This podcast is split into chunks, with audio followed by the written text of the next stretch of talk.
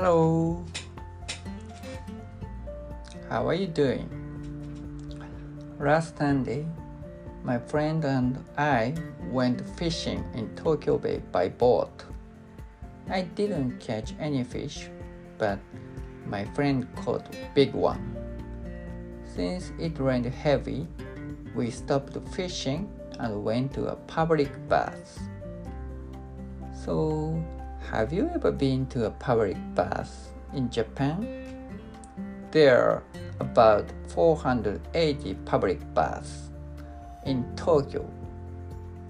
However, there are fewer and fewer every year.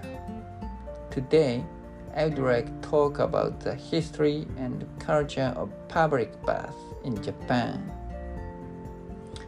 The origin of Japanese public baths can be traced back to the 6th century. At that time, it was said in Buddhism, which spread in Japan, that washing dirt was an important task to serve Buddha, so baths were set up in temples.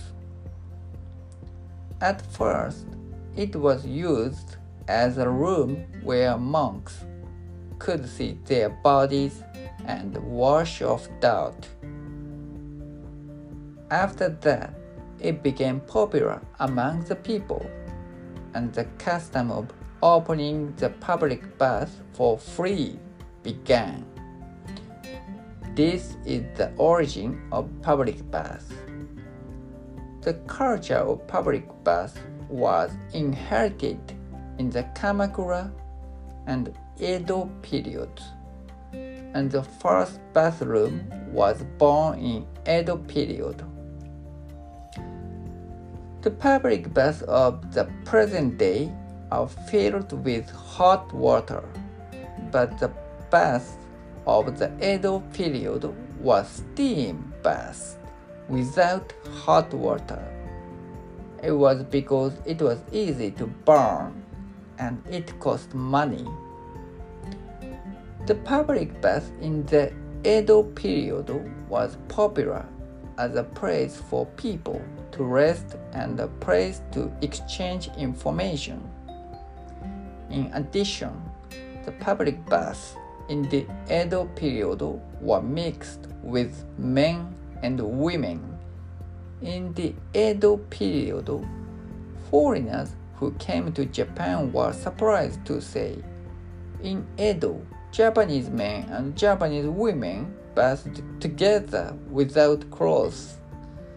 The government also tried to prohibit mixed gender public bathroom. However, because it cost money, male and female baths were separated by wooden boards to the extent that there was no strict distinction.